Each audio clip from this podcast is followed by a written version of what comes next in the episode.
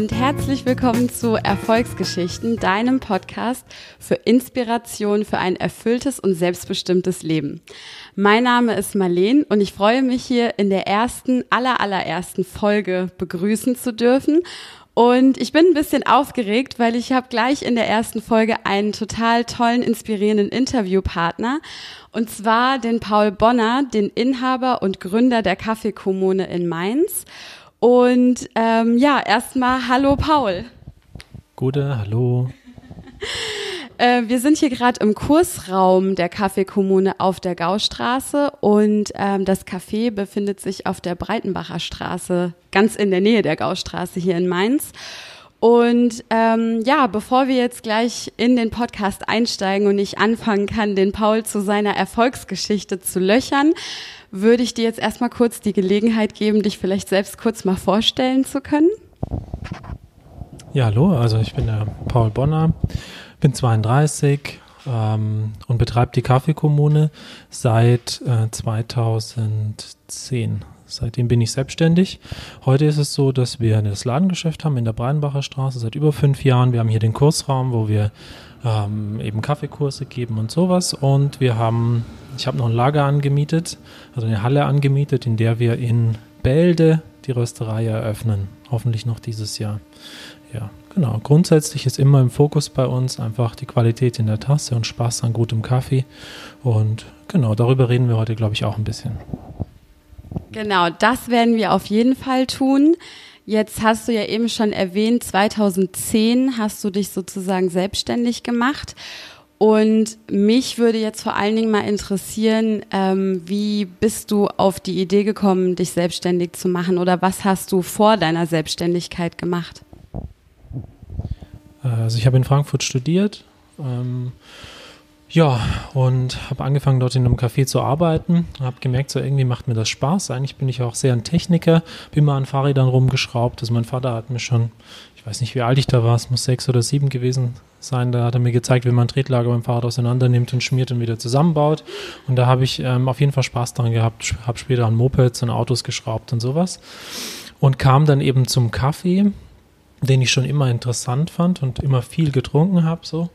Ähm, auch familiär geprägt natürlich. Äh, und habe dann aber festgestellt, okay, hinter dem Thema Kaffee steckt viel mehr als bloß dieser Koffeinlieferant zwischen Tür und Angel sondern das kann eben zum Beispiel ein Cappuccino mit Latte Art drauf sein, so ne? Eine ganz grundlegende Geschichte oder ein Espresso, der eine Fruchtigkeit hat und so. Und das hat mich sensorisch sehr interessiert.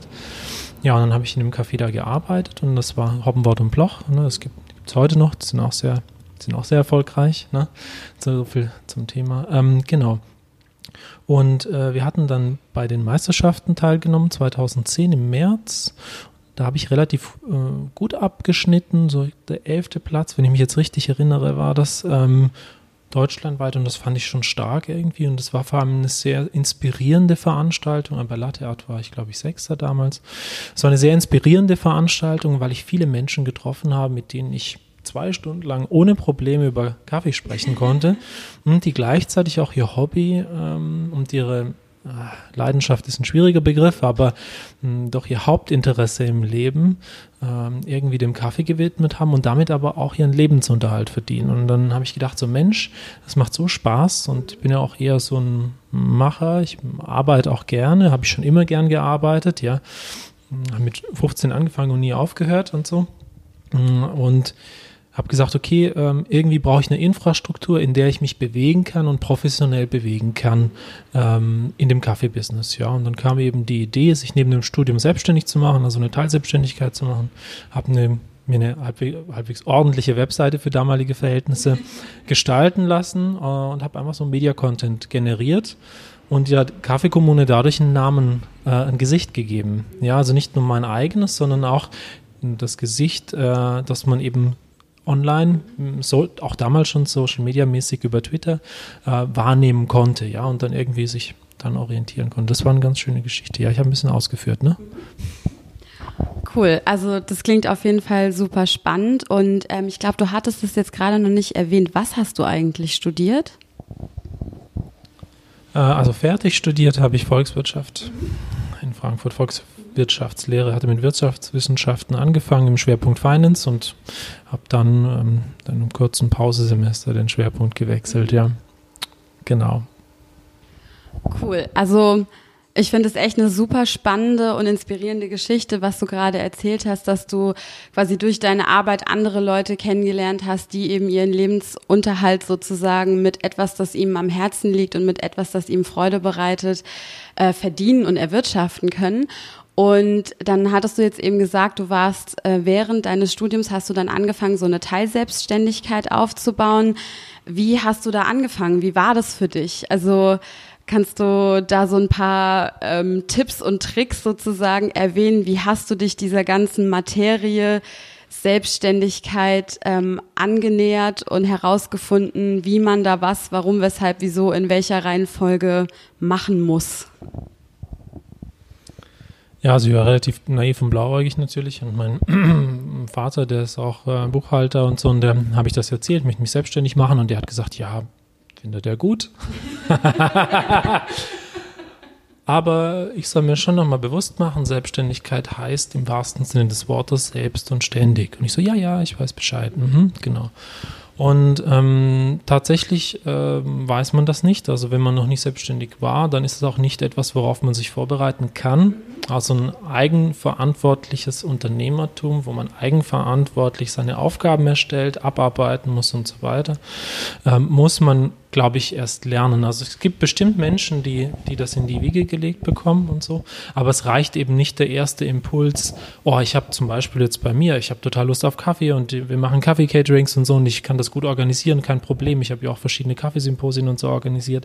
Aber ähm, was dann dahinter steckt, dann kommt Buchhaltung dazu, dann Vorkommunikation, Nachkommunikation, Rechnungsstellung, Mahnungsschreiben, so alles, was noch dran kommt, ist, ähm, ist etwas, das äh, Kommunikation Kommunikation mit dem Finanzamt, Steuerberater, also Unternehmensform. Ah, es kommen schon ein paar Sachen zusammen, sage ich mal, ähm, auf die man sich bis zu einem gewissen Grad vorbereiten kann, ja, aber in äh, auf das Unternehmertum oder sagen wir die Selbstständigkeit selbst kann man sich nicht vorbereiten, sondern man, man ist der Typ dazu oder eben nicht. Und ähm, bei mir war es gerade so am Anfang, dass ich überhaupt nicht wusste, wie viele Menschen nicht wissen, so, was will ich eigentlich machen, wo soll die Reise hingehen, sondern nur gesagt habe, okay, ich brauche irgendwie, ich brauche ein System. Ja, ich brauche ein System, ich brauche ein, ein, Umfeld, ja, und das habe ich in meiner Selbstständigkeit gesehen, das mir hilft, genau das herauszufinden, ja, was ich eigentlich möchte. Also ich wusste relativ klar, dass, dass ich nicht in ein Angestelltenverhältnis gehen möchte, auch nicht mit dem, also ich habe ja auch nicht studiert, weil mich das interessiert hat, sondern, sondern ähm, ich habe das studiert, weil ich mir überlegt habe, also mit dem Ansatz, mich weiterzubilden und Defizite aus der Welt zu schaffen, die ich in meinem Leben so angeeignet, mir angeeignet habe. Also zum Beispiel nach dem Abitur hatte ich keine Ahnung von Mathe und Wirtschaft und dann hatte ich mir überlegt, okay, das kann eigentlich nicht sein, dann studiere ich doch genau das. Ja, und das war ähm, meiner Meinung nach der richtige Ansatz, weil es hat mich persönlich auf jeden Fall weitergebracht und ich kann heute, sage ich mal, Wirtschaften viel mehr in den Kontext setzen, aber es hat mir weder jetzt für die Selbstständigkeit wahnsinnig viel geholfen, ja, weil diese Accounting-Vorlesung und so, das ist eh wie in jedem Studiengang etwas, das äh, lernt man auswendig und dann vergisst man es, äh, sobald man die, den Prüfungssaal verlässt. Ähm, ja. ja, genau, also. Was war für dich, also ich glaube, das ist echt eine spannende Situation. Ich selbst habe mich jetzt auch vor kurzem selbstständig gemacht. Bei mir ist einfach so ein bisschen der Unterschied. Ich war ja vorher zehn Jahre in einem Angestelltenverhältnis und habe mich quasi in so ein System schon reinbegeben und war es halt gewohnt, ähm, zu gewissen Zeiten halt auf der Arbeit zu sein und dafür quasi meine Zeit gegen Geld einzutauschen und am Ende des Monats dann einen gewissen Betrag auf meinem Konto zu haben, was mir auch ein Gefühl von Pseudosicherheit, äh, sage ich mal, gibt. Ich sage Pseudosicherheit ganz bewusst, weil natürlich auch jedes Arbeitsverhältnis in irgendeiner Form beendet werden kann und dann ist auch ein Ende der Sicherheit angesagt. Aber nun ist es ja so, dass du quasi dieses Unternehmer oder unternehmenmäßige Angestelltenverhältnis nie hattest und dann in die Selbstständigkeit direkt eingestiegen bist. Und ähm, wie bist du so, also gab es da bei dir in dem Prozess irgendwelche Ängste davor, dass das gegebenenfalls nicht klappen könnte? Oder wie hast du das so empfunden in den ersten Schritten, als du dich selbstständig gemacht hast? Ja, also während dem Studium ist ja, dadurch, dass es eine Teilselbstständigkeit war und so, war ich sehr risikofreudig. Also es ging mir auch nicht darum, dass es irgendwie Bestand hat oder so, sondern es ging darum, ähm, den Moment zu nutzen und, und die Zeit auszuleben. Also das heißt, ich bin auf alle diverse Messen und Kaffeesymposien und Veranstaltungen gefahren und es ist halt was anderes, wenn du sagst, so, ich bin der Paul und äh, ich mache da irgendwas und studiere oder äh, bin ähm, arbeite irgendwo als Barista so ja. oder du kommst hin und hast deine Karte Business Card hast eine geile Webseite und sagst so hey, ich bin der Paul von der Kaffeekommune Guter wie geht's mhm. also es ist eine ganz andere mhm ähm, Kommunikationsmöglichkeit, die sich da aufbaut. Und es hat nicht zwangsläufig einen wirtschaftlichen Aspekt gehabt, ja. Also es ging mir nicht darum, jetzt wahnsinnig viel Geld damit zu verdienen, sondern überhaupt die Möglichkeit zu haben, Rechnungen zu schreiben, ist ja schon mal was Schönes. Hm, aber auch Sachen im Ausland zu kaufen, also eine ordentliche Steuernummer zu haben, so eine Umsatzsteuer-ID, um Vorsteuer abzuführen und sowas. Das ist schon, ähm, hat schon alles irgendwie den, den, den Sinn gehabt, sage ich mal, da in die, in die Selbstständigkeit geführt hat. Aber letztendlich war das kein, war das nicht gewinnorientiert, ja. Und damit konnte ich natürlich in allen Bereichen volles Risiko gehen, ja, weil mh, hm, Studium, so viel braucht man nicht zum Leben, ja. Das ist wirklich so. Ne? Und das, was ich verdient habe, habe ich sowieso für Kaffee ausgegeben. Ich finde, es ist total ähm, spannend, weil man ja oft sagt, dass wenn man eigentlich gar nicht so stark einen bestimmten, also konkreten Ausgang vor Augen hat, sondern einfach sagt, ich mache das, weil es mir Spaß macht, weil ich ein intrinsisches, eine intrinsische Motivation dafür habe, darüber was zu lernen, mich mit spannenden Leuten zu connecten, kommt dann hinterher vielleicht einfach nochmal was ganz anderes raus, als das, was man ursprünglich sozusagen geplant hat. Und als du die Kaffeekommune gegründet hast, wusstest du damals schon, dass du ein festes Café eröffnen möchtest? Oder was ist so deine ursprüngliche Intention sozusagen mit der Kaffeekommune gewesen?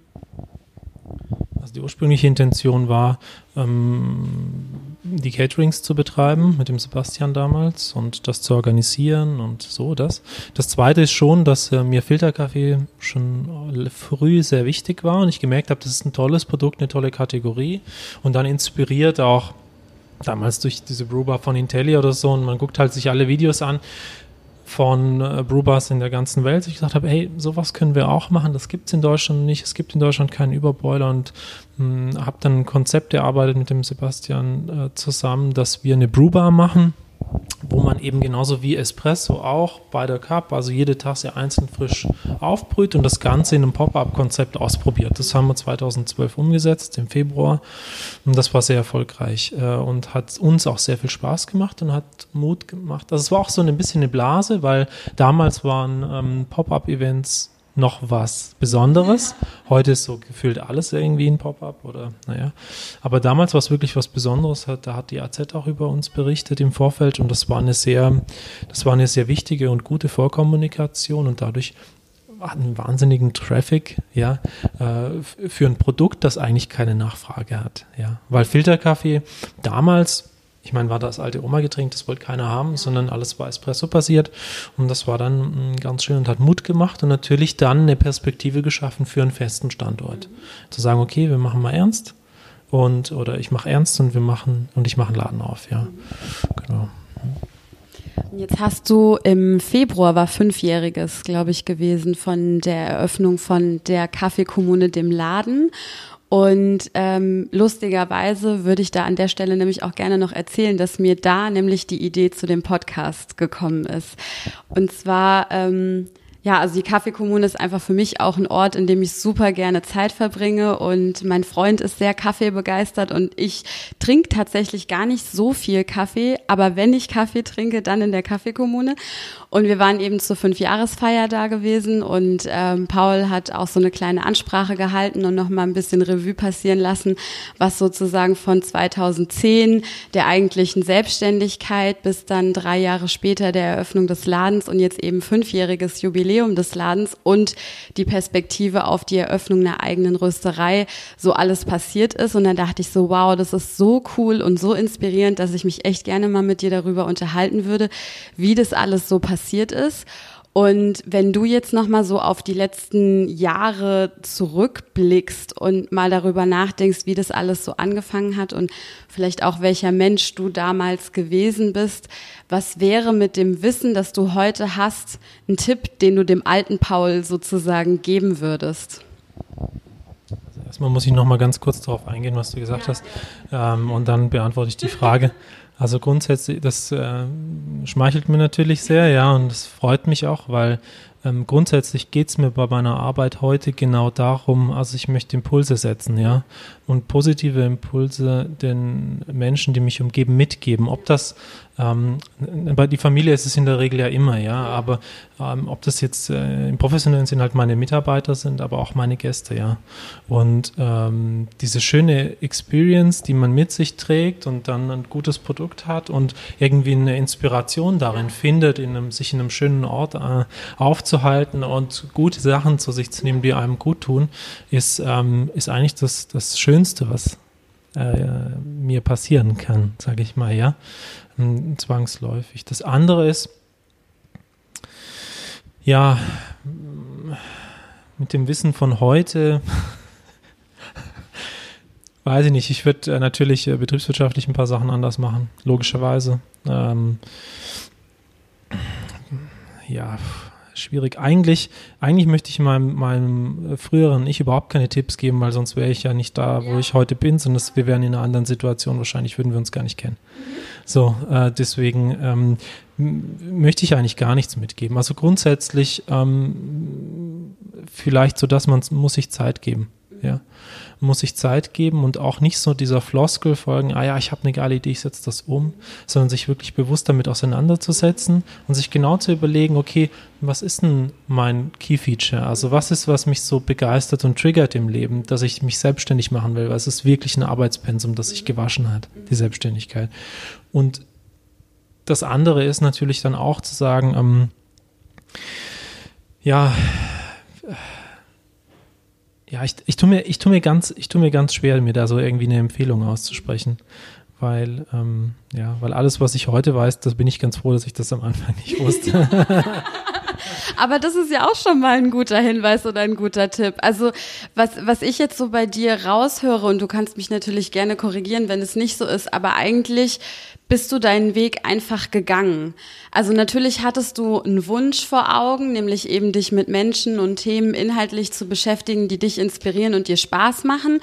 Und ähm, man hat irgendwie Menschen kennengelernt, die einem so eine gewisse Perspektive vorgeben oder einem zeigen, dass es möglich ist, sozusagen ähm, Spaß oder Begeisterung ähm, mit beruflichem oder wirtschaftlichem Erfolg zu verknüpfen. Und du hast aber noch gar nicht so konkret jetzt irgendwie gesagt, so, bam, in drei Jahren will ich einen Laden aufmachen und fünf Jahre später will ich eine Rösterei aufmachen, sondern du hast dich einfach auf deinen Weg begangen und bist ihn gegangen. Und ich glaube, das ist ein total schöner und wichtiger Punkt, weil heute redet man oft ständig über fünf Jahrespläne und zehn Jahrespläne. Und ich meine, grundsätzlich bin ich der Meinung, dass es cool ist, eine Vision vor Augen zu haben oder Ziele vor Augen zu haben, aber vor allen Dingen dann auch auf dem Weg die Offenheit, das Bewusstsein und die äh, Flexibilität zu haben, zu gucken, welche Chancen, welche Möglichkeiten ergeben sich hier gerade und dann den Weg zu gehen, anstatt so fest und äh, unflexibel an irgendwas festzuhalten, was vielleicht einfach gerade nicht in die Zeit reinpasst. Ja, also ich denke, äh, grundsätzlich können wir nicht in die Zukunft schauen und wissen nicht, wie sich äh, Märkte entwickeln, wissen nicht, wie sich Produkte entwickeln. Jetzt ist Kaffee gerade auch, sag ich mal, Nachfrage steigt, es gibt immer mehr ein größeres Bewusstsein für äh, qualitativ hochwertigere Produkte im Allgemeinen, aber auch im Speziellen auf Kaffee bezogen. Und ähm, das sind aber alles Prognosen, die wir nicht in Zukunft äh, aufstellen können, sondern wir müssen im Jetzt leben irgendwo. Auch im Wirtschaften müssen wir im Jetzt leben und zu gucken, okay, was, was ist denn jetzt gerade aktuell, was triggert mich, was ähm, begeistert mich. Ich glaube von Anfang an, um nochmal jetzt mir kam jetzt nämlich doch nochmal was, was ich so meinem früheren Ich vielleicht empfehlen würde, wäre, ähm, sich ganz klar bewusst zu machen, dass wir ein, ähm, wir sind ein lebender Organismus, ja, also ein, ein Organismus ent, äh, verändert sich kontinuierlich. Es gibt Zellerneuerungen, ne? wir werden älter, wir werden, möchte nicht reifer sagen, aber, ne? also wir, wir verändern uns, die Haare werden grau, keine Ahnung, der Vogel ver, verliert sein, sein erstes Gefieder und so, ne? Also ähm, wir selbst müssen uns auch im Geist immer klar machen, dass wir nicht am Ende der Fahnenstange sind, auch wenn man sehr gut in seinem Beruf ist. Also und auch Erfolg hat im Sinne von zum Beispiel bei einem Wettbewerb vorne mit dabei ist oder so, muss man sich immer wieder bewusst machen, ja, oder äh, dass es Leute gibt, die besser sind als einer und immer einen Orientierungspunkt zu suchen, okay, wer ist denn, wer ist jetzt inspirierend, wer macht das, wie machen die das, sich immer umzuschauen, auch in der Branche, in der man sich befindet und zu gucken, okay, wie machen die das, machen die das besser, kann ich da, kann ich da was von lernen, wie kann ich mich weiterentwickeln, ja, auch wenn ich mich heute noch nach zehn Jahren kontinuierlich fast jeden Tag mit dem Thema auseinandersetze, bin ich immer auf der Suche nach Neuem, also, ne? man, man bewahrt sich so ein ein Hunger dadurch mit dieser Lebenseinstellung, die einem aber hilft, erstmal seine Persönlichkeit, aber auch seine Profession, seinen Beruf immer weiter zu verbessern, weil nur, nur so macht es lange Spaß, ja, und ähm, nur so ähm, ist es am Ende auch ein nachhaltiges Wirtschaftskonzept, ja. Cool, vielen Dank nochmal für, für den Tipp auf jeden Fall. Ich glaube, dass es ganz wichtig ist, sich genau das regelmäßig vor Augen zu führen. Und wir leben in der Gesellschaft, also ich selbst habe manchmal diese Erfahrung, dass ich zumindest für mich so Glaubenssätze manchmal in mir gespeichert habe, dass es nicht gut ist, zuzugeben, dass ich noch nicht alles weiß, weil wir so zum Beispiel auch schon vom Schulsystem darauf getrieben sind, an die Tafel geholt zu werden und immer auf alles eine Antwort haben zu müssen. Aber eigentlich sich vielleicht auch mal einzugestehen, dass obwohl man schon seit einer langen Zeit in einem bestimmten Feld unterwegs ist, es immer noch jemanden gibt, der noch was anderes weiß und einem was beibringen und einen bereichern kann. Und so eine leicht, ich, ich weiß gar nicht, mir fällt gerade nicht das deutsche Wort, so humble, ähm, demütig ist ein bisschen das Falsche, weil vielleicht bodenständig oder ähm, zu bleiben und irgendwie zu gucken, wo kann ich was lernen, von wem kann ich was lernen und was kann ich mitnehmen. Das finde ich eine sehr schöne Sache. Ich denke, das hat viel auch mit Zufriedenheit ja. zu tun. Ja, also wie glücklich ist man auch, also wie zufrieden ist man auch mit seiner Lebenssituation und nicht die ganze Zeit zu schauen, okay, äh, wie kann ich jetzt maximale Leistung bringen, ja. sondern wie kann ich mit den Mitteln, die mir zur Verfügung stehen, irgendwie äh, Spaß haben und ein gutes Produkt umsetzen, ja, wenn man ein Produkt hat, ja, oder eine Dienstleistung. Ne? Ja. Hm. Cool. Jetzt sind wir auch schon langsam ähm, bei einem anderen Punkt. Und zwar habe ich eine These. und zwar bin ich der Meinung, dass Menschen, die wir von außen als authentisch und erfolgreich sozusagen wahrnehmen, eines gemeinsam haben, denn sie haben sich im Bewusstsein mal Gedanken darüber gemacht, was Erfolg oder erfolgreich sein für sie eigentlich bedeutet. Und jetzt würde mich mal interessieren und äh, die Zuhörer vielleicht auch, was für dich Erfolg bedeutet und ob du für dich Erfolg in irgendeiner Form misst. Ja, also ich glaube, wenn man von sich selbst sagt, erfolgreich zu sein, zeugt das von einem äh, Defizit im Charakter. ja, nee, weil Erfolg, man, man spricht ja, wenn man sagt, ähm, sieht einen anderen Unternehmer oder jemand anders oder einen Schauspieler oder einen Musiker oder so und sagt so, boah, der ist wahnsinnig erfolgreich, der erreicht viele Leute und man, das schwingt immer so eine Bewunderung mit, ja, ja für eine Person, die absolut ähm, legitim und richtig ist. Aber wenn es eine m, Bewunderung ist für einen selber, ich bin erfolgreich, weißt du, dann ist es, ähm, dann ist es, äh, ja, ist schon dann eine sehr auf sich selbst gerichtete Persönlichkeit, ja. Und insofern würde ich sagen, ähm, ich, ich messe den Erfolg in dem Sinne nicht für mich selbst, sondern ich muss äh, natürlich zwei Sachen in Verbindung bringen. Einmal habe ich gesagt, ich möchte positive Impulse setzen im Leben der Menschen, die mich umgeben. Und ähm, das gelingt mir manchmal und das bereitet mir Freude. So. Das zweite ist, dass in diesem Konstrukt, sage ich mal, der Kaffeekommune ähm, und diesem, diesem Unternehmen, sagen wir, der Kaffeekommune Familie, ja, hm, es auch wichtig ist, das gehört nun mal zu einem wirtschaftlich, äh, zu einem, zu einem guten Unternehmen dazu, einem nachhaltigen Unternehmen, dass es wirtschaftlich ist. Also die Zahlen müssen auch stimmen, es muss der Turnover stimmen, es muss die Rendite stimmen und so. Ähm, nur dann kann ich meine Mitarbeiter bezahlen und so, ne? Weil ähm, dass, naja, seitdem ich Mitarbeiter habe, seitdem ich einen Laden habe, habe ich sozusagen Baby, ne? Also mit, da hat man Öffnungszeit, muss ich dann halten, drum kümmern, so. Mit Mitarbeitern kam, äh, Festangestellten meine ich jetzt, kam Verantwortung, viel mehr Verantwortung noch. Und ich glaube, jeder hat ja Verantwortung über das eigene Leben, ja, wenn man ähm, wenn man Kinder hat, übernimmt man ganz krass Verantwortung für einen anderen Menschen, der einem hilflos ausgesetzt ist. Aber um, kann man absolut nur Respekt zollen auch. Aber das andere ist, dass man mit Mitarbeitern Unternehmen für, also äh, Quatsch, mit Mitarbeitern Verantwortung übernimmt für deren Leben, aber auch zum Beispiel eine Familie dran hängt und so. Und das bringt eine andere Ernsthaftigkeit mit.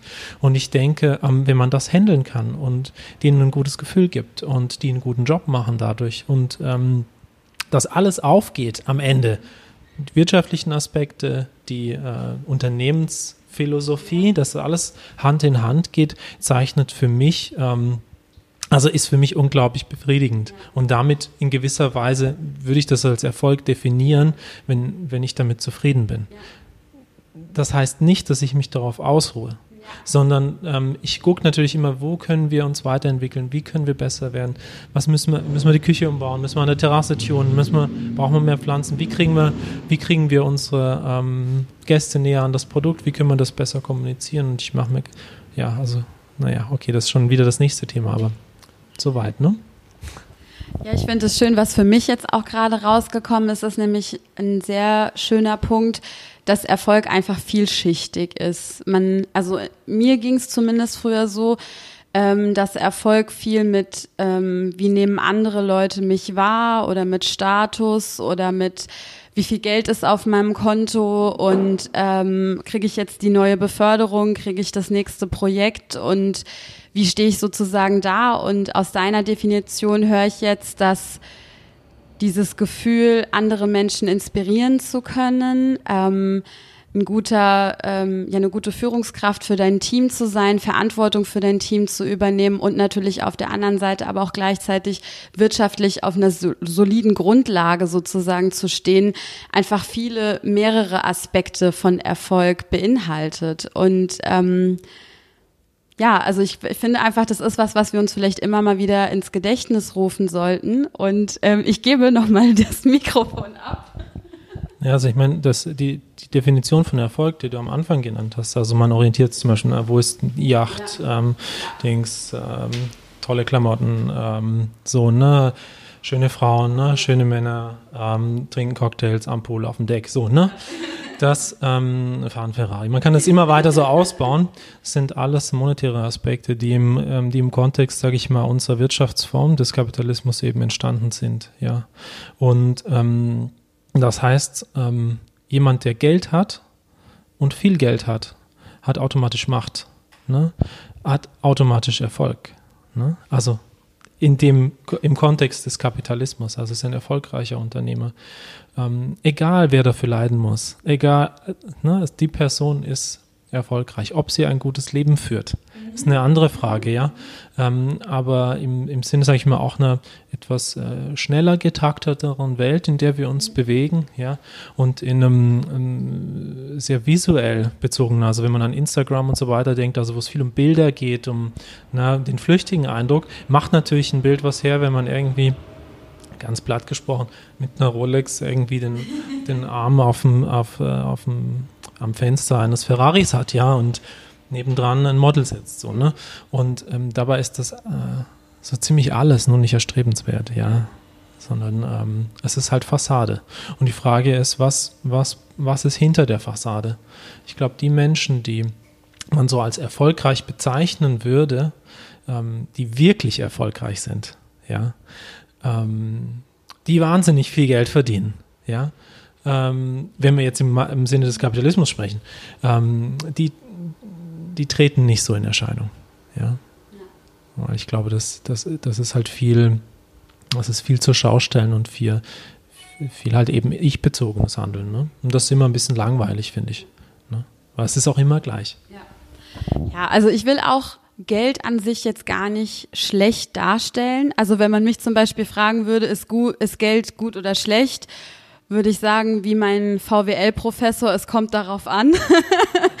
es kommt halt einfach darauf an, wie man es nutzt und was man damit macht. Aber wie du eben schon so hergeleitet hast, letzten Endes ist Geld auch eine Form von Energie. Also wenn ich jetzt auch zum Beispiel in deinen Café gehe, dann gebe ich dir Geld im Tausch gegen einen guten Kaffee und der Kaffee tut meiner Seele und äh, meinem Herzen gut und das Geld ist halt eben ein Austausch sozusagen dafür. Und insofern hat Geld auf jeden Fall ähm, ist eine Form von Einflussnahme oder eine Form von, von Macht, die man definitiv ausüben kann.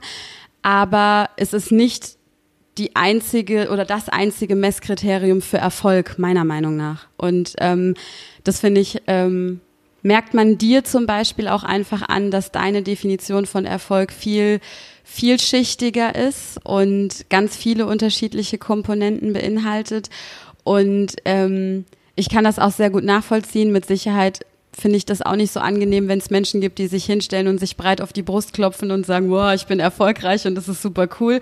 Aber von außen betrachtet kann ich definitiv sagen, dass du ein Mensch bist, von dem eine gewisse Bewunderung ausgeht und der seinen Weg geht und das einfach total inspirierend auf andere Menschen auch wirkt. Ja. Ähm, dann kommen wir gleich mal zur nächsten Frage. Und zwar, ich muss kurz nachdenken, ich schneide das gleich. Ähm, du hattest jetzt erwähnt, du hast seit äh, ein paar Jahren festangestellte Mitarbeiter und das ist auch nochmal so ein neuer Schritt oder neuer, neues Level an Verantwortung für dich gewesen. Wie, wie ist es für dich gewesen, diese Verantwortung zu übernehmen und wie fühlt es sich an, jetzt noch zusätzlich nicht nur für den Laden, für sich selbst, sondern auch noch für andere Menschen verantwortlich zu sein? Ja, also grundsätzlich mh, mm, trage ich gern Verantwortung. Ja, also mir macht das auch Spaß.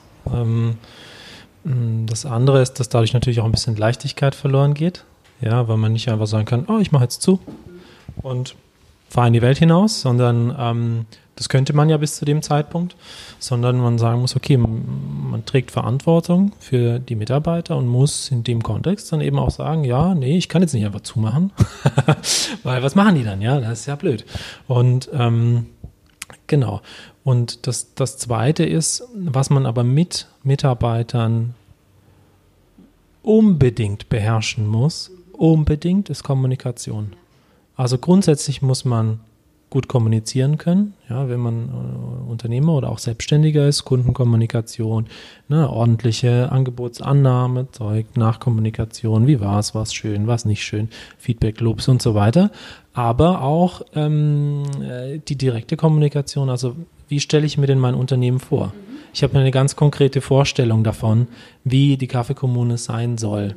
Ja, also das ändert sich zwar konstant, aber ich habe eine ziemlich präzise Vorstellung davon, wie ich möchte, dass im Laden gearbeitet wird. So, jetzt ist mir das ja total klar. Ich muss mir das ja nicht selbst kommunizieren. Sobald man aber Mitarbeiter hat, muss man diese Vorstellung formulieren, politisch korrekt verpacken. Weil man kann ja nicht einfach nur hier den Diktator spielen, ja, und dann sagen so, so und so und so und so und so, sondern mh, hm, man muss äh, meiner Meinung nach äh, kon einen konstanten Kommunikationsstrom aufbauen, der strukturiert ist, ja. Und ähm, das kontinuierliche Gespräch suchen. Also was ich zum Beispiel bei meinen Mitarbeitern mache, ich bin mir sicher, das ist in allen anderen Unternehmen auch so, dass man ähm, regelmäßige, also ich, ich treffe mich regelmäßig mit, der, mit jedem Mitarbeiter, um zu schauen, okay, wie war es, alles cool, gab es irgendwas, was nicht gepasst hat, so, dann kann ich auch meine Punkte vorbringen, Perspektiven schaffen, wo soll die Reise hingehen. Ne? Ich möchte, dass die Entwicklung, die ich selber im Laden und in meinem Wirtschaften durchlebe und auch persönlich durchlebe, dass das, äh, dass meine Mitarbeiter auch die Möglichkeit haben, im, im, am Arbeitsplatz nicht eine statische Arbeit auszuführen und immer halt das Gleiche und dann, naja, so, sondern Freude dadurch entwickeln, dass sie merken, dass es vorangeht, ja. Zwar ist es manchmal schneller und manchmal langsamer, aber das ist eigentlich, mh, hm, das ist eigentlich das Schöne dran und der Schlüssel, der Schlüssel dazu, zu dieser Entwicklung, ähm, ist äh, Kommunikation. Wie hast du das gelernt? Ja, also äh, ja, da muss man eben ne, durch, die, äh, durch die Untiefen äh, und Abgründe der, der zwischenmenschlichen Beziehungen gehen. Und äh, letztendlich ist es so, dass man immer Fehler macht. Ja, also wir machen ständig Fehler. Ja, also mh, nur die Fehler helfen uns, äh, diese auch dann zu verstehen und zu sehen, okay, also in einem Kundengespräch zum Beispiel gibt es verschiedene Optionen. Also wenn jemand das erste Mal da ist, ich meine, wir haben keinen Zucker, wir haben nicht so Latte Macchiato und so Geschichten. Und dann gibt es natürlich Kommunikationsmöglichkeiten oder Ebenen, die ich einschlage, um dem Gast, weil darum geht es mir immer, ein gutes Gefühl mitzugeben, auch wenn er nicht unbedingt was bekommt, äh, was er möchte. Ja? Also wir sind serviceorientiert, nicht kundenorientiert. So. Und das heißt, mit einer gewissen Empathie habe ich so ein Gefühl davon, welchen Weg ich einschlage und wie wir eine schöne Experience zusammen haben. Das klappt aber nicht immer, sondern ich weiß immer erst im Nachhinein, ob das klappt, ja. Und so ist es halt dann auch mit Mitarbeitern. Und grundsätzlich, ähm, glaube ich, ist das ein Fehler, den machen viele am Anfang oder Vielleicht auch nicht. Also ich habe ihn auf jeden Fall gemacht. Ich habe zu wenig kommuniziert und ich habe mit den falschen Leuten kommuniziert. Also es hat eine Zeit lang sehr gut geklappt und dann gab es so ein paar Schlüsselerlebnisse, auf die ich jetzt auch nicht so genau eingehen möchte. Ja, aber die dazu geführt haben, dass einfach dieser Kommunikationsstrom abgerissen ist. Und das war dann erstmal nicht kein Problem, aber es wurde immer mehr zum Problem. Äh, bis zu einem Punkt, wo ich dann auch gesagt habe, ähm, dass, es, dass der Laden, also auch, dass die Kaffeekommune gerade überhaupt nicht das ist, was ich mir darunter vorstelle und dann auch nicht mehr glücklich war. Ne? Und auch gemerkt habe, so, nee, das ist nicht, das ist nicht mein Laden. Und tatsächlich gab es einen Moment, äh, wo ich nicht mehr gern hingegangen bin. Ne? Und das hat natürlich verschiedene Aspekte. Das hat was mit, ähm, mit tatsächlich, also dann auch mit manchen Mitarbeitern zu tun gehabt, aber vor allem einfach mit meiner Unfähigkeit der Kommunikation und äh, vor allem auch mit ähm, einer Überlastung. Also es war auch zu einer Zeit, wo ich mal, zwischen 80 und 100 Stunden die Woche gearbeitet habe. Das ist dann schon nochmal grenzwertig, ja. Aber grundsätzlich ist es immer so, in jedem Unternehmen, wenn irgendwas nicht stimmt, wenn was nicht funktioniert, muss man sich halt an den eigenen Haaren packen, weil der Fisch stickt immer vom Kopf, ne? Und ähm, insofern schiebe ich da niemandem die Schuld zu, dass, äh, äh, sondern das war einfach meine Unfähigkeit zu kommunizieren. Und du musst halt ganz hart hier das alles erarbeiten und lernen. Und genau. Wobei ich eigentlich ganz gern kommuniziere. Ne? Hm?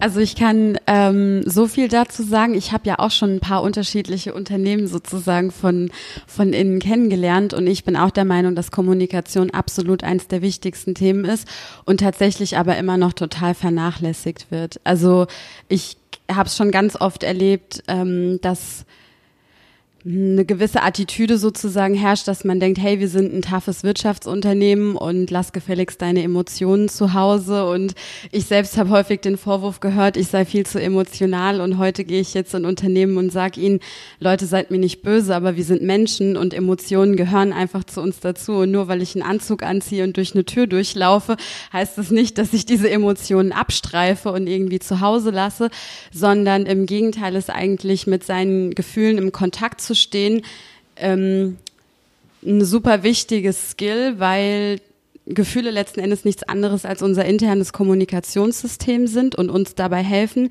nämlich genau das, was du eben so schön beschrieben hast, unsere innere Vision oder unsere innere Vorstellung jemand anderem ins Außen sozusagen übersetzen zu können. Das ist eigentlich ja wie eine andere Sprache sprechen und das von Marleen oder von Paul in eine andere Sprache zu übersetzen und jemand anderem verständlich zu machen, was wir eigentlich möchten und was wir uns vorstellen. Und insofern bist du da ein, ein total tolles Beispiel. Ja, also äh, grunds grundsätzlich gebe ich dir recht. Äh, nur würde ich dem noch, äh, würde noch was ergänzen, ja.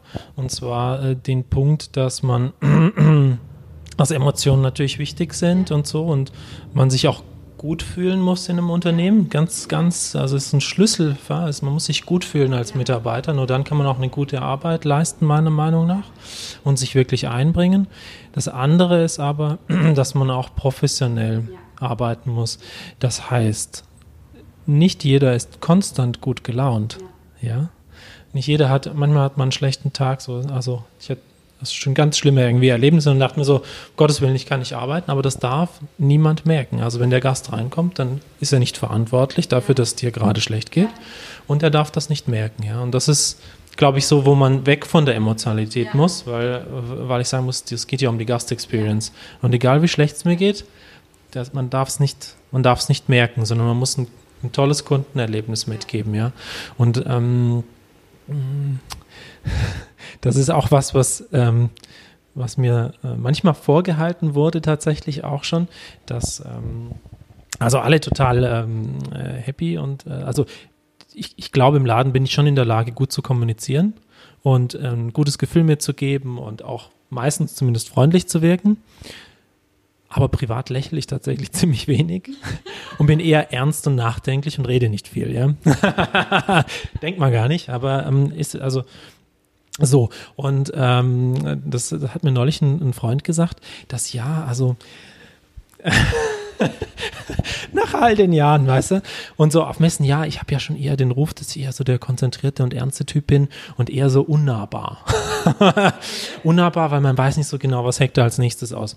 Und, ähm, und da musste ich total lachen, weil das ist eigentlich genau das Gegenteil. Ich bin grundsätzlich ein sehr positiver Mensch, ja, und äh, freue mich auch viel und so und bereite das vor, aber kann das nicht meistens, also oder oft nicht so zeigen, ja. ja.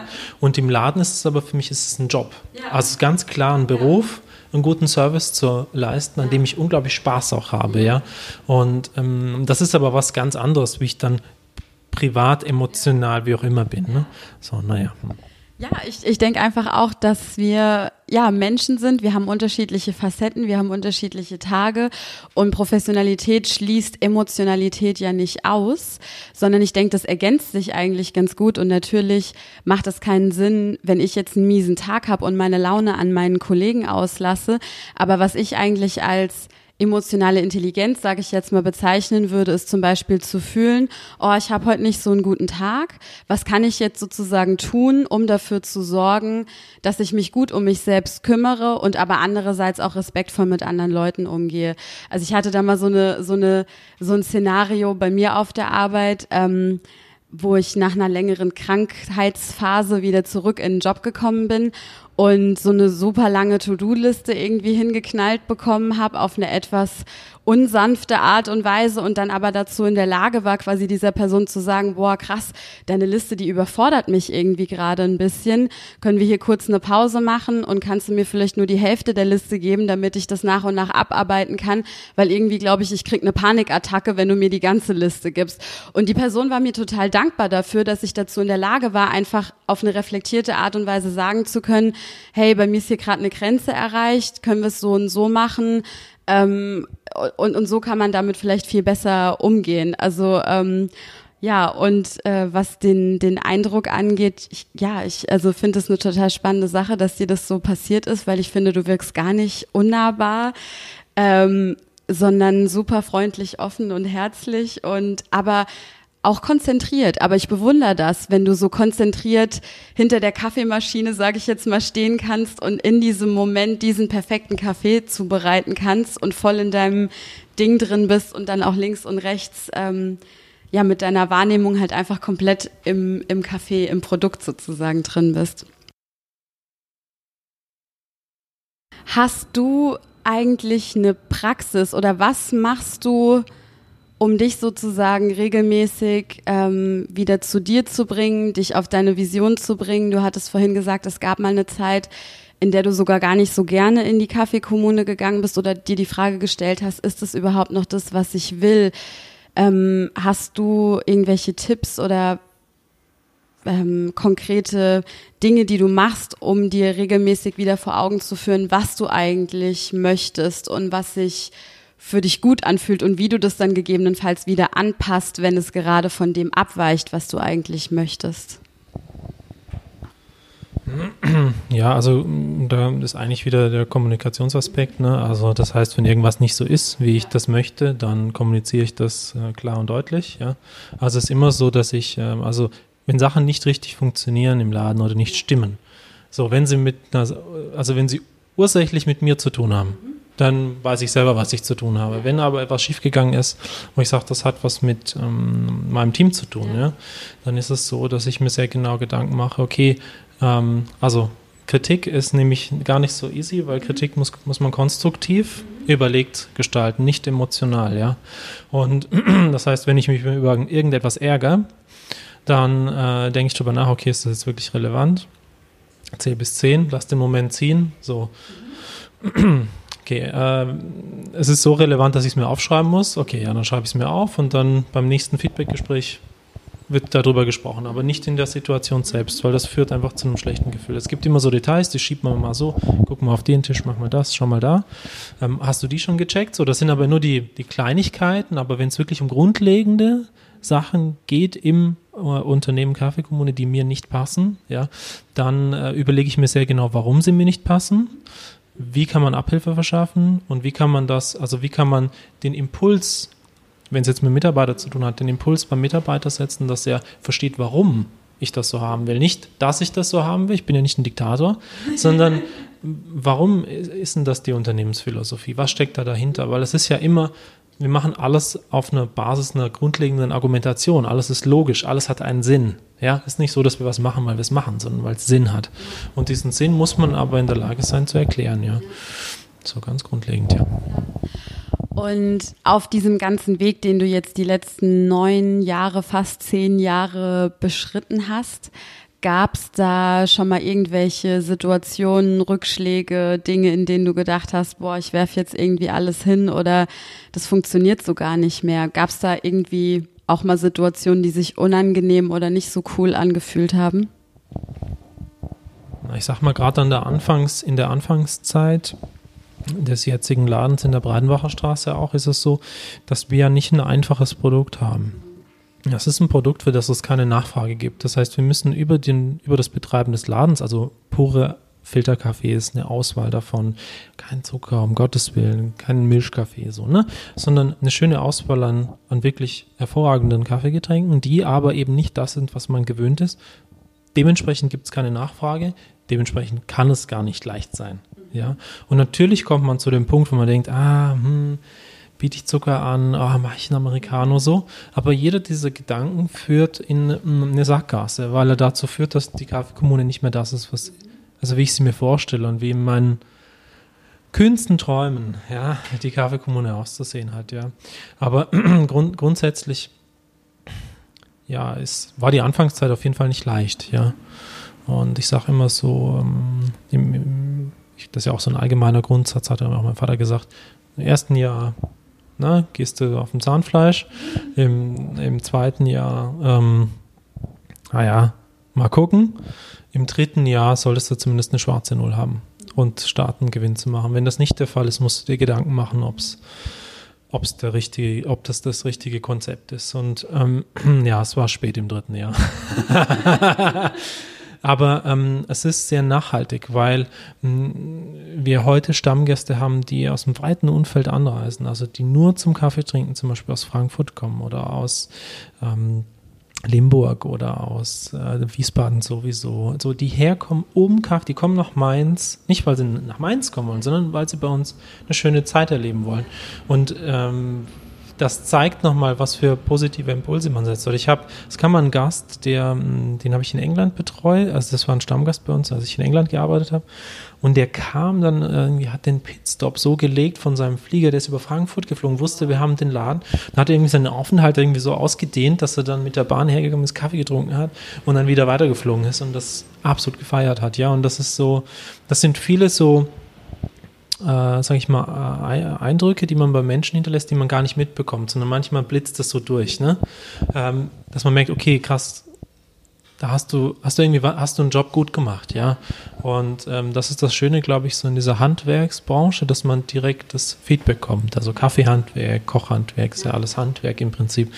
Mm, und dem kann man gar nicht genug Bedeutung beimessen, ja. Und in diesen Situationen, in denen so vor allen Dingen in der Anfangsphase häufiger mal Zweifel aufgekommen sind, Hast du da für dich irgendwie eine Strategie entwickelt, wie du mit diesen Zweifelgedanken umgehst? Oder also du hattest zum Beispiel erwähnt, ähm, bei euch im Laden gibt's ja keinen Zucker und häufiger fragen dann Kunden danach und dann stellt man sich vielleicht die Frage, hm, soll ich denen das doch geben? Und du bist ja aber deiner Linie über die gesamte Zeit immer treu geblieben. Und ich frage mich einfach nur, wie hast du es geschafft, vielleicht manchmal diesen zweifelnden Gedanken zu entkommen, dem Ende zu setzen und eine Entscheidung für dich zu treffen, trotzdem weiterzumachen? Also, also grundsätzlich hatte ich nicht so viele zweifelnde Gedanken, so, weil ich das Konzept toll finde und ja. sonst nichts anderes machen kann auch. Ja. ähm, und das andere ist, äh, das andere ist, dass ich ein grundsätzlich positiver Mensch bin, der ähm, sehr risikofreudig ist. und vor allem auch bereit ist, für nicht viel Geld sehr viel zu arbeiten. Also das heißt, ich habe schon, also ich möchte, ich habe mir meinen Stundenlohn mal ausgerechnet, so in den letzten fünf Jahren so viel gearbeitet wie jemand sonst in zehn, locker. ähm, aber ich habe damit kein Problem. Hätte ich ein Problem damit, dass ich nicht so den Benefit habe, daraus den persönlichen Benefit, monetären Benefit, dann könnte ich den Laden oder hätte ich den Laden nicht aufbauen können. Ja. Andersrum. Ne? Ähm, heute ist das anders, hat sich alles gesetzt, da ist das alles, die Systeme stimmen. Wir haben eine breite, große Stammkundschaft, die uns, die Spaß bei uns hat, so. Und das ist ganz wichtig. Aber ähm, hätte ich nicht diese Restileszenz auch gehabt, also diese Aushaltemöglichkeit mit einer möglich, mit einer Vision auch zu wissen, okay, so ist es dann irgendwann mal, das wird funktionieren, ähm, wird es die Kaffeekommune auf jeden Fall heute nicht geben, ja. Genau, und das ist schon eine Eigenschaft, die man mitbringen muss. Also man muss belastbar sein. Ja, also physisch, aber auch psychisch. Ja. Muss, man, muss man das aushalten können, dass es eben nicht von Anfang an funktioniert. Ja, weil das ganz, es gibt ganz wenige Konzepte, die vom ersten Tag ab äh, super erfolgreich sind und sofort Gewinn äh, erwirtschaften, sondern die aller, aller, allermeisten sind ein harter Start. Ja, und das ist auch wichtig. Es ist wichtig zu wissen, wie es ist, wenn es halt nicht gut läuft, um das schätzen zu können, wenn es läuft und wenn man merkt, okay, das geht irgendwie in die richtige Richtung und es nimmt Fahrt auf. Ich finde, es ist ein super schöner Abschluss. Mir fällt dazu auch noch äh, das Marshmallow-Experiment ein. Ähm, es ist ein Experiment, das von der Harvard University in den 60ern irgendwann mal gestartet wurde, bei denen man Kindern ähm, eine Süßigkeit zur Auswahl gegeben hat und ihnen gesagt hat, so, wir lassen dich jetzt hier in dem Raum alleine und wenn du magst, dann kannst du deine Süßigkeit aufessen und wenn du aber wartest, bis ich wieder zurückkomme, dann kriegst du zwei sozusagen von den Cookies, die du dir ausgesucht hast. Und diese Kinder und deren Verhalten wurde über eine ganz lange Zeit beobachtet und geschaut und die Kinder, die es eben schaffen, Belohnung aufzuschieben, also zu warten, bis der zweite Keks sozusagen dazukommt, auch in anderen Bereichen ihres Lebens teilweise erfolgreicher sind als die anderen, inwiefern man jetzt auch Erfolg messen möchte. Und ähm, insofern höre ich jetzt raus, dass diese psychische Stärke, Durchhaltevermögen, Geduld und vielleicht auch die Fähigkeit, Belohnung, was auch immer Belohnung für jeden Einzelnen bedeutet, vielleicht für einen gewissen Zeitraum einfach aufschieben zu können, einem definitiv auch dabei hilft, langfristig an einem Konzept, an einer Idee und an einem Geschäft sozusagen ähm, aufbauen zu können. Ähm, ja, ich bin total auf Dope gerade. es war ein super tolles Interview und Gespräch mit dir und ich möchte mich hier nochmal ganz, ganz doll dafür bedanken, dass du dir die Zeit dafür genommen hast. Ich weiß, wie busy du bist und wie viele Projekte du gerade am Laufen hast und da bedeutet es natürlich noch mehr für mich, dass du dir jetzt hier eine ganze Stunde Zeit genommen hast. Und ähm, möchtest du zum Abschluss noch was sagen? Ja, also ich bin gespannt, wie sich dein Projekt entwickelt. So wünsche ich dir natürlich alles Gute dafür und ähm, dass du da auch Spaß mit hast. Und ähm, genau, ja, also jeder glaubt an sich selbst oder soll, kann ich jedem nur empfehlen, an sich selbst zu glauben, wenn man eine gute Idee hat. Und ganz wichtig ist, ähm, offen zu sein für Neues, offen zu sein für Kritik. Und jetzt kommt der Challenging Point, Kritik sortieren zu können. Also wie, wie konstruktiv ist die Kritik? Also, ähm, und wenn man das schafft, dann äh, und sich das behält über die Zeit, die man eben arbeitet, dann ähm, ist das auf jeden Fall eine gute Grundlage, meiner Meinung nach. Ne? Okay, schönen Tag. Kommt alle fleißig Kaffee trinken in die Kaffeekommune auf der Breidenbacher Straße. Und ihr könnt äh, dem Paul und der Kaffeekommune natürlich auch auf Instagram und auf den anderen Kanälen folgen. Und ich freue mich auf jeden Fall, euer Feedback zu hören, Kommentare zu hören, Fragen gegebenenfalls zu hören und freue mich auch schon auf die nächste Folge. Dann bis ganz bald und äh, bleibt schön erfolgreich. Tschüss.